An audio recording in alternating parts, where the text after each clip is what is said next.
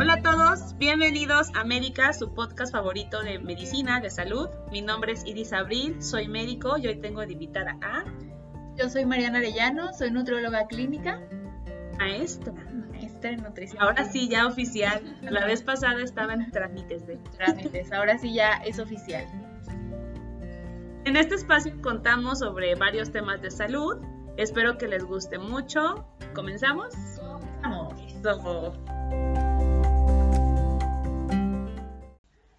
A ver, Mariana, vamos a hacer este experimento. Ajá. Imagínate que vas, no sé, al súper que usualmente vas, ¿no? Y se te antoja algo, pero no me digas qué se te antoja. Algo que se te antoje mucho. ¿Tu producto es económico?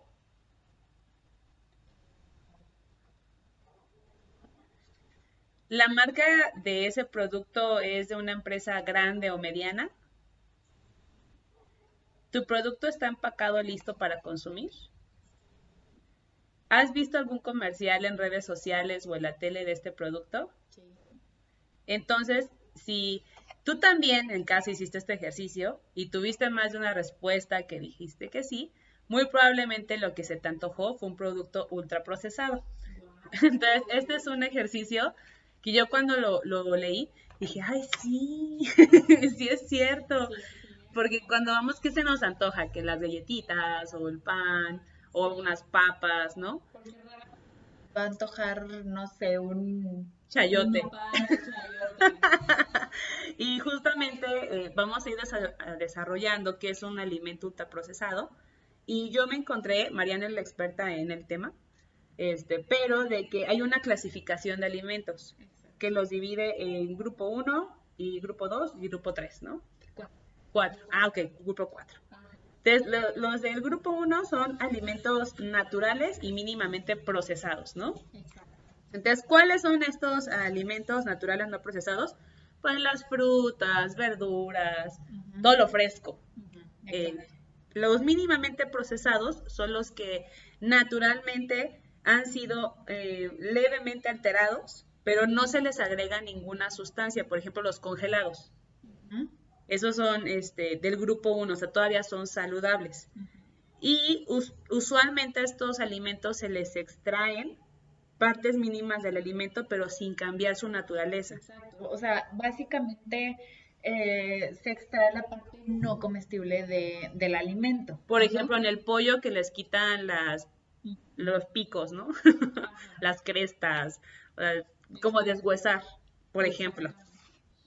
Eh, bueno, esta, esta clasificación se llama clasificación NOVA y se va, se va a dividir en cuatro. Esta clasificación la, la, pues la mm, sugiere la Food and Agriculture Organization de las Naciones Unidas. Entonces es, eh, tiene, se hizo más o menos en el año 2009 y es bien importante como saber qué, mm, o sea, que- cómo se van a, a clasificar los alimentos para saber si realmente un alimento es ultraprocesado o no. Que, que, pues, Exactamente. mucha gente eh, todavía no sabe muy bien la diferencia entre un alimento y otro.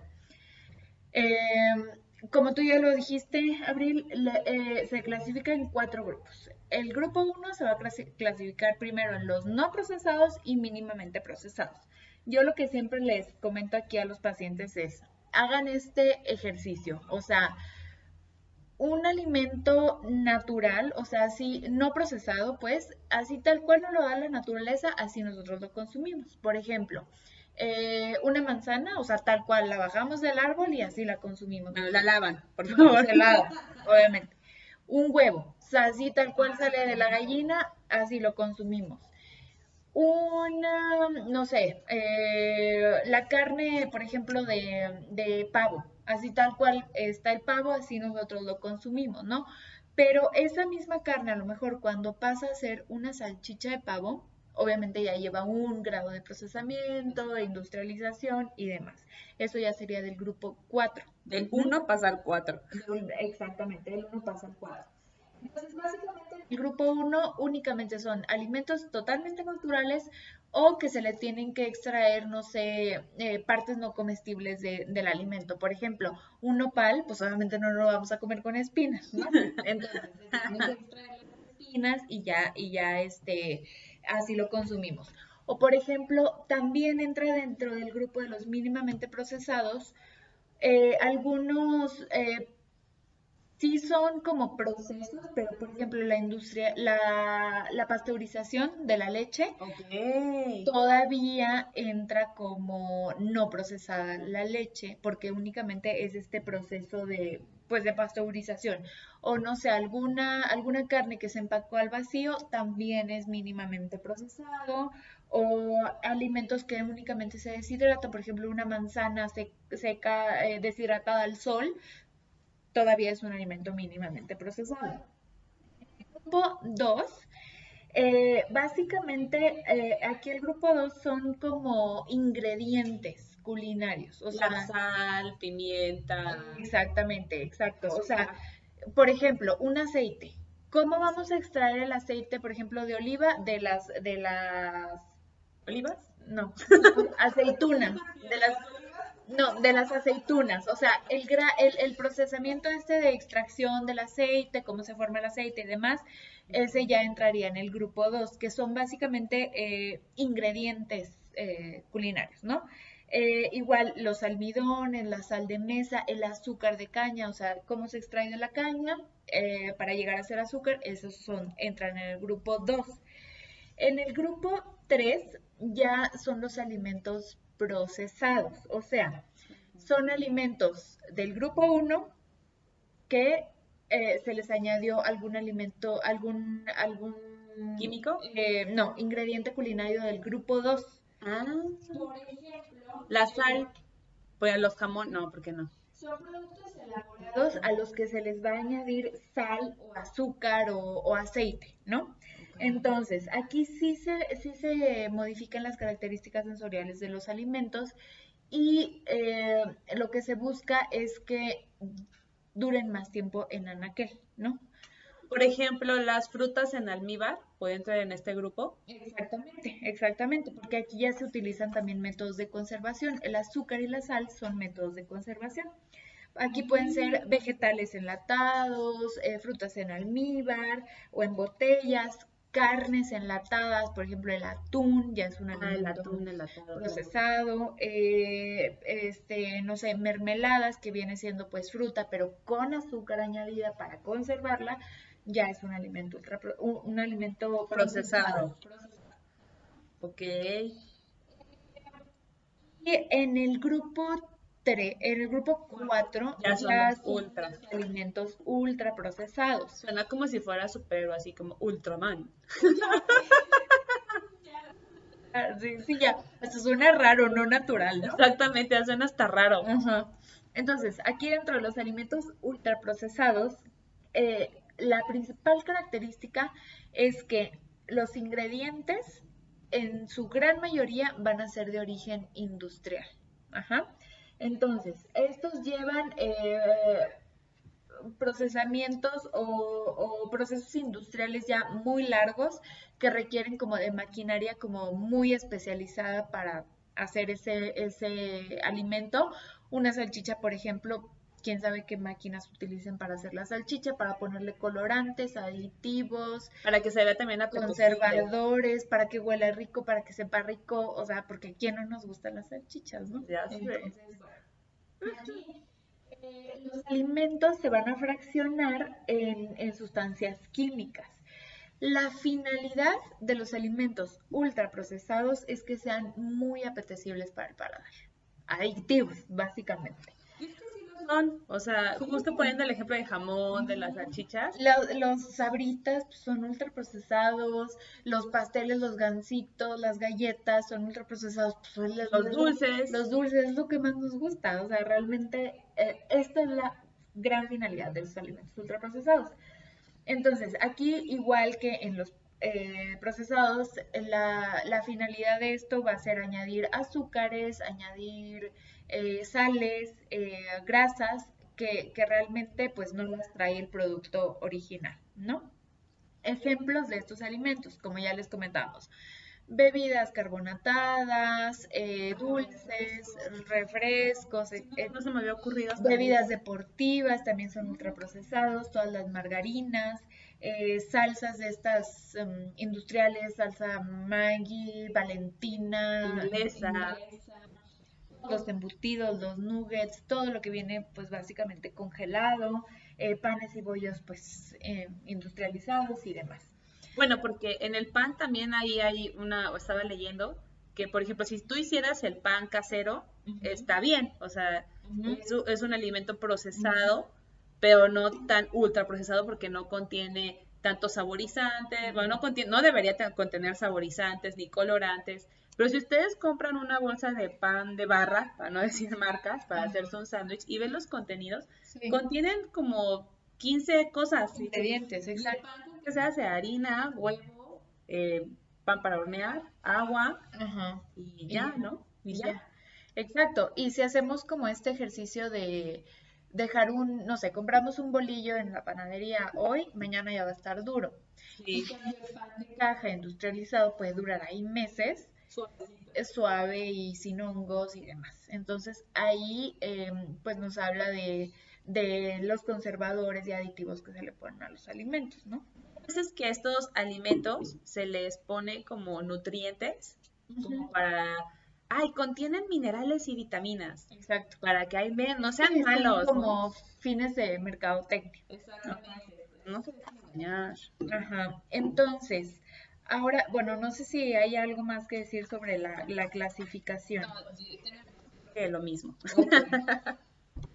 Entonces, ahora sí, lo más interesante. Lo más feo. Que ya sé, el impacto que tienen en la salud todos estos alimentos, ¿no? Eh, realmente, eh, pues ahorita estamos viviendo una epidemia de sobrepeso, de obesidad. Yo creo que ya no es nada más en México, sino es a nivel global. Y no es solo como la, epidemia de obesidad y sobrepeso, sino las consecuencias que esto trae porque esto se deriva en hipertensión, en cáncer, en enfermedad renal crónica, en diabetes, en enfermedades autoinmunes, en mil cosas, que ya sabemos que el malo del cuento es el tejido adiposo, ¿no? Entonces, se han hecho varios estudios donde dicen que los no es tanto el problema de la obesidad, el exceso de energía que se consume, o sea, de, alimentos que se consumen, sino la calidad de los alimentos, ¿no? O sea, y, justamente todos estos alimentos ultraprocesados, pues la calidad nutrimental es nula, ¿no? Entonces, o sea, si nosotros queremos atacar, por ejemplo, la diabetes, la hipertensión, el cáncer, la enfermedad renal crónica, tendríamos que atacar primero la obesidad. ¿Y cómo atacamos la obesidad? mejorando la alimentación. Exactamente. Entonces, por eso es bien, bien importante eh, saber pues, el impacto que tienen todos estos alimentos en, la salud. Eh,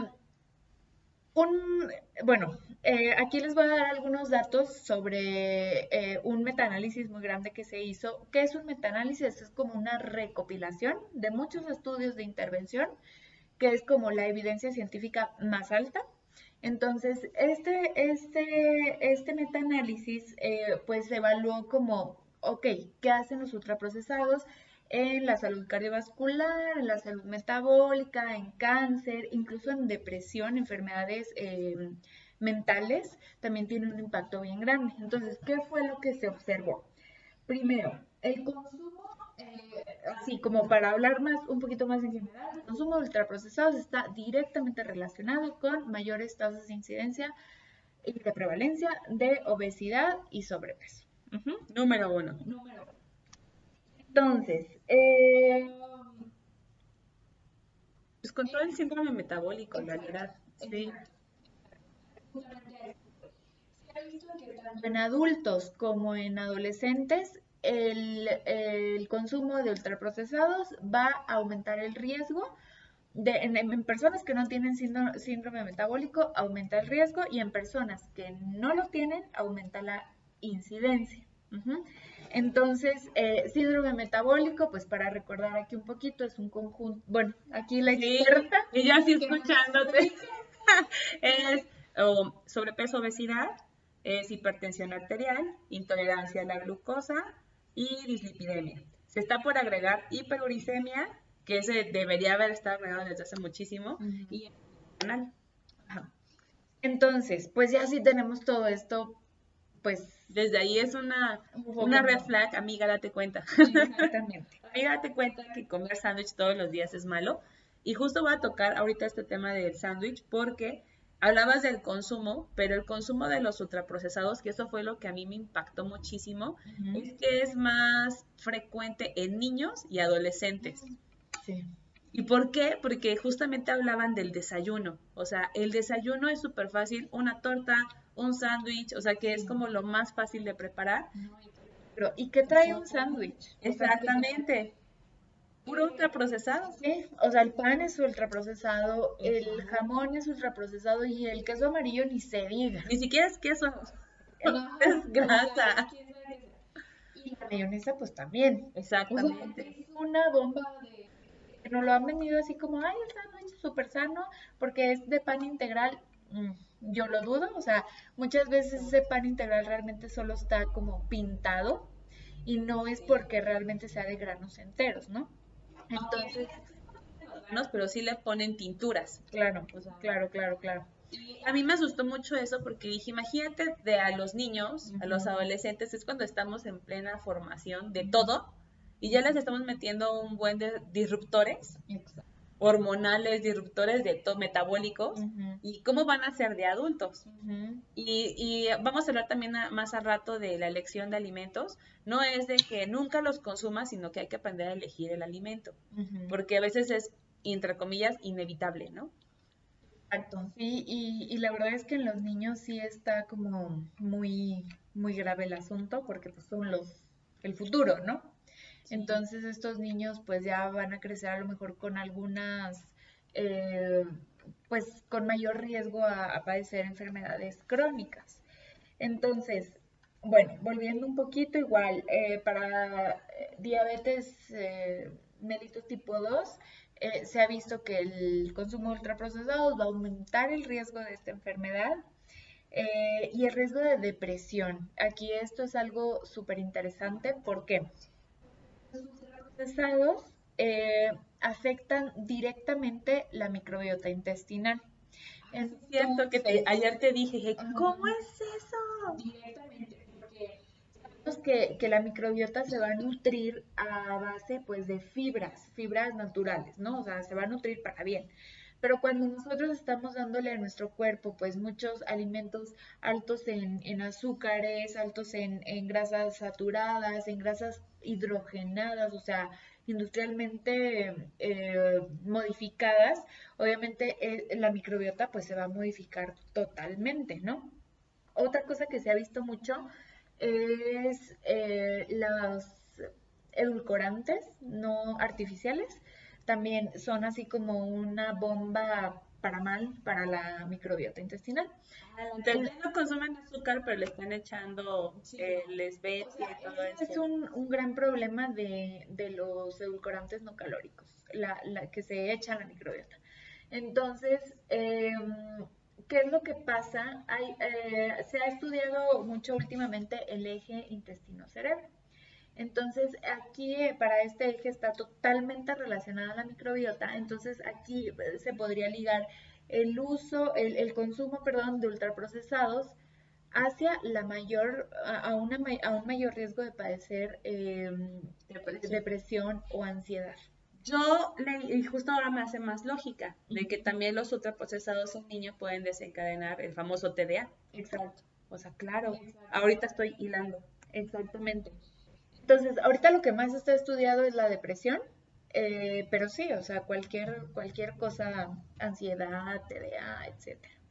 Entonces, digo, esto, esto yo creo que ya es tema para otro capítulo, el, eje intestino-cerebro, que está súper interesante, está bien padre.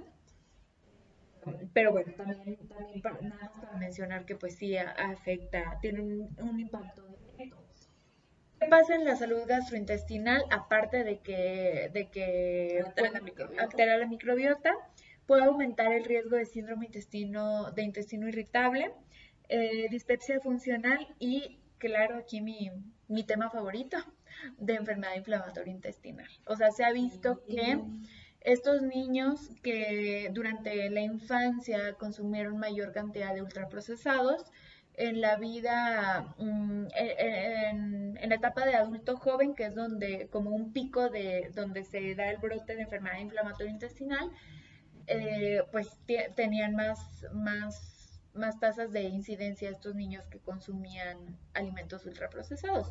¿Por qué? Por la alteración en la microbiota. Porque hay digo, bueno, esto ya está como un poco técnico, pero se, las uniones estrechas de nuestras células, de los enterocitos, se van a separar y esto va a causar inflamación en, en el tracto gastrointestinal y demás. Entonces, aumenta el riesgo de esta enfermedad, que, y, y no solamente de enfermedad inflamatoria intestinal, sino de enfermedades autoinmunes en general. Porque todos estos alimentos ultraprocesados, al ser no naturales, pues van a activar el sistema inmunológico. Van a causar, ¿cómo se activa el sistema inmunológico? Inflamando. Y puede, pueden ser como agentes eh, antígenos, perdón, antígeno, o sea, todos los ultraprocesados funcionan como un antígeno, el sistema inmunológico se cuatrapea todo, entonces lo empieza, empieza a atacar como si fuera, eh, pues, algo malo. Algo malo. Así desencadena enfermedades autoinmunes. ¡Qué horrible! De poner atención, Vi un artículo que perdí la referencia, pero lo voy a buscar, que estaba bien padre porque era un estudio de dos grupos de personas, eran 60 personas y los dividieron 30 y 30. Supuestamente todos se conocían sanos. Y tres meses a la mitad del grupo le dio una dieta, todos les pusieron la misma dieta, todos, todos por igual. Y a, una, a un grupo le dieron una dieta con muy poquitos ultraprocesados, casi nada, y el otro que contenía muchos ultraprocesados, pero el contenido calórico era el mismo. Y después de los tres meses los invirtieron y observaron qué pasaba. Entonces es increíble, pero se dieron cuenta que los pacientes que empezaron con una dieta saludable y los pasaban ultraprocesados, uno luego luego manifestaron que se quedaban con mucha hambre y a pesar de que tenían el mismo contenido calórico. Dos, empezaban a subir de peso. Aproximadamente promedio todos subieron más de un kilo con el mismo contenido calórico. Y hubo otros que referían que se les inhibía la sed y hubo otros, el contrario, que les daba sed, pero no de agua. O sea, como que tenían antojo de bebidas carbonato, de refrescos justamente, pero decían, es que a mí se me antoja muchísimo, ¿no? Y la química sanguínea se modificó por completo. O sea, tenían una química sanguínea normal y al terminar el estudio tenían problemas de colesterol, problemas de triglicéridos, aumentaron obviamente su riesgo cardiovascular, aumento del ácido úrico. Entonces, o sea, sí aumenta el riesgo cardiovascular, sí o sí. No, documentado. Aumenta, sí, el, de enfermedad coronaria y de... Sí. Entonces, es bien difícil porque aparte es lo más fácil y también lo más económico. Si tú te vas al súper a buscar lo orgánico, lo menos que no tenga libre de antibióticos, libre de no sé qué, es muy caro. Entonces, o sea, no todos podemos tener una granja en nuestra casa. Sí, tampoco. o sea, pero hay que saber escoger y hay que saber también dónde comprar. Porque también si tú súper lo vas a hacer en los supermercados grandes, pues las verduras, las frutas te van a salir más caras. Pues si te vas al mercadito o al tianguis de la colonia, probablemente te salgan más económicas, ¿no? Y acostumbrarse que los alimentos naturales se descomponen. O sea, dicen, ay, es que yo no compro porque se me echa a perder rapidísimo, pues cómetelo. Pues sí, así es, porque así es la naturaleza. Exactamente. No es natural que una papaya te dure un mes. O sea, no, Exacto. no es posible. Hay que aprender a elegir los alimentos y enseñarle justamente desde niños que no son malas las verduras, que no son malas las frutas, que la carne es rica, ¿no? Buscarlas de maneras diferentes de presentación para que las, las aprendan a comer, pero luego eh, el premio de comer verduras, pues es el dulce, es el postre, ¿no? Y cambiar ese tipo de mentalidad. Exacto. Porque después de adultos ya es muy difícil que puedan cambiar el chip. O sea, sí se logra cuando entras en conciencia, pero es más difícil. Es más difícil, claro. Y a lo mejor ya cuando cambiamos incluso hasta eh, la epigenética, ¿no? Porque justamente todos estos, estos alimentos eh, cambian la, la, eh, la, los genes, ¿cómo se llaman? ADN. No. Bueno, la, transcripción de genes, incluso toda la, la, epigenética, que es como lo ambiental, lo que nos, lo que nos rodea, el, el, aire que respiramos, lo que comemos, lo que, lo que tomamos, etcétera, puede cambiar la transcripción de nuestros genes. Entonces, si eso se está dando desde muy chiquititos, desde niños, pues obviamente ya van a llegar con mayor susceptibilidad a ciertos problemas de salud. Y el problema de que los alimentos ultraprocesados eh, aumentan el hambre. Entonces, o sea, por eso cuando luego van y se compran un, una hamburguesa con sus papas y refresco, terminan y a veces se quedan con hambre. O se sienten muy llenos y a la una o dos horas otra vez ya tienen hambre, porque eso es lo que generan, causan cierta adicción. Esa es una. Otra, de que usualmente las bebidas ultraprocesadas contienen justamente los endulcorantes. Entonces es sin azúcar, pero tienen un montón de endulcorantes y un montón de otros químicos que de todas maneras te vienen a joder. se sabe igual que los edulcorantes, aunque no son azúcar como tal, sí estimulan la producción de insulina. O sea, entonces, a mayor producción de insulina, más hambre vamos a tener. es un círculo vicioso. Entonces, pues, o sea, está bien como alternativa, pero también, digo, esto ya es otro tema, pero igual no son la mejor opción, ¿no? Una cosa muy buena que, o sea, ha ayudado entre, bueno, yo creo que sí ha ayudado a muchas personas fue cuando se puso ya el etiquetado de exceso de azúcares, exceso de sal, exceso de grasas.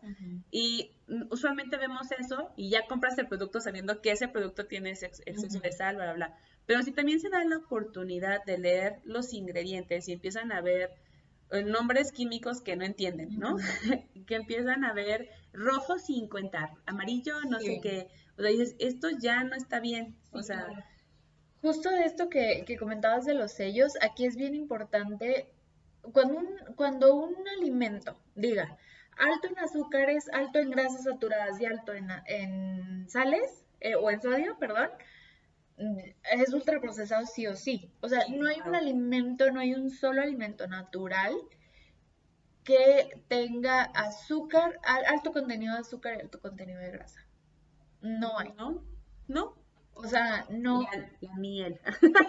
la miel tiene mucha azúcar. Pero no tiene grasa. Pero no tiene grasa, exactamente. O sea, entonces, ¿esto qué quiere decir? Que ya tiene mucha mano humana ahí. O sea, ya tiene mucho proceso de industrialización y demás. Entonces, cuando vean más de dos sellos, ya, o sea, hay que evitar ese alimento mejor. Hay que tratar de evitarlo. Y una contra que también, o sea, leí y sí me puse a pensar, dije, sí es cierto, es de que evitar los alimentos ultraprocesados genera un conflicto sobre todo en las personas citadinas, de que tener que cocinar, o sea, tener que cocinar implica invertir un buen tiempo de tu día uno, colaciones, comida, cena. Y en cambio el ultraprocesado literal pues lo puedes agarrar y comértelo. El pretexto de muchos citadinos, sobre todo de no hacer comida, es justamente no tengo tiempo. O sea, o no como, o me como mejor unas galletas, o un, no, no sé, o sea, está bien difícil. Y también la economía, o sea, yo me puse a pensar en la gente que realmente es de muy escasos recursos, pues lo más llenador, entre comillas y rápido, pues es una torta. Una torta de huevo, ¿no? Este, ahora, del pan, el bolillo, virote, telera, como lo conozcan, si lo compran en una panadería, muy probablemente pues no, no tenga tantos químicos, o sea, si sea la harina, el huevo, el agua y el polvo de hornear. Pero si lo compras, o sea, ya empaquetado, ahí sí seguramente ya va a tener muchas cosas. Entonces, no está tan peleado ese tipo de pan Obviamente si ya es un pan dulce, sí va a tener. Sí, claro, o sea, azúcares y demás. Eh, pero, pero sí, obviamente de un pan de caja a un pan bolillo, pues es mucho mejor. Digo, tampoco el, el chiste es exceder el consumo de, ah, bueno, todo el bolillo que quieras. Pues no, ¿verdad? Porque... Mm, ya los veo.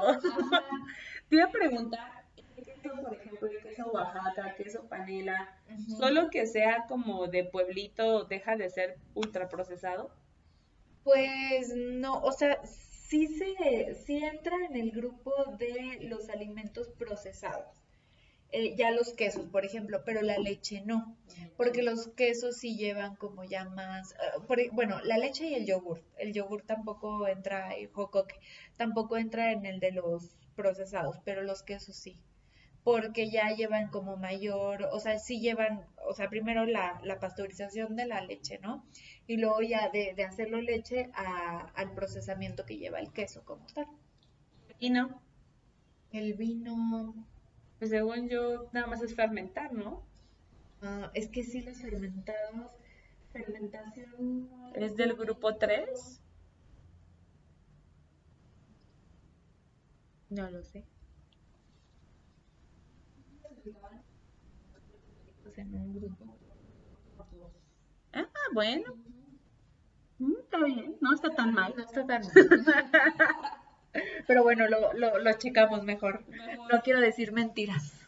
Yo también no estaba de los ultraprocesados. Obviamente también dependen las marcas. Y también de los yogurts, de las gomas, de las leches. O sea, también depende de las marcas. Por ejemplo, un yogur bebible de fresa o de coco, de lo que sea, pues obviamente ya es un alimento ultraprocesado. Pero el yogur como tal, que, se le pone, que es única únicamente leche, como lo hacían las abuelitas, así, con, y lo ponían en una vasija y, que la tapaban, y así, pues obviamente ese, ese sí es. Los Ándale, sí. No es procesado. Pero si ya un yogur de una tibia o así de sabores y que viene en el vasito, pues no, ¿verdad? Ese sí es ultraprocesado. Hay que aprender a elegir alimentos. No le estamos diciendo que nunca los consuman. Obviamente sería lo ideal pero aprendan a elegir los alimentos, no, no pasa nada si lo comen de vez en cuando.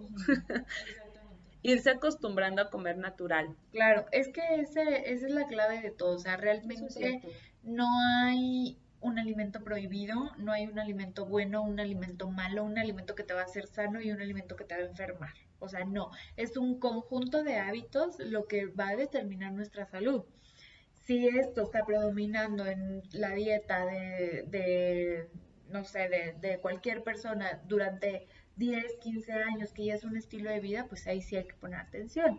Pero no pasa nada si un día se te antoja un gansito y te lo quieres comer, no va a pasar nada, no te va a dar cáncer o no te va a dar diabetes. un gansito no. Exacto, entonces eh, es un balance. De Exactamente. Mariana, ¿cuáles son tus redes sociales?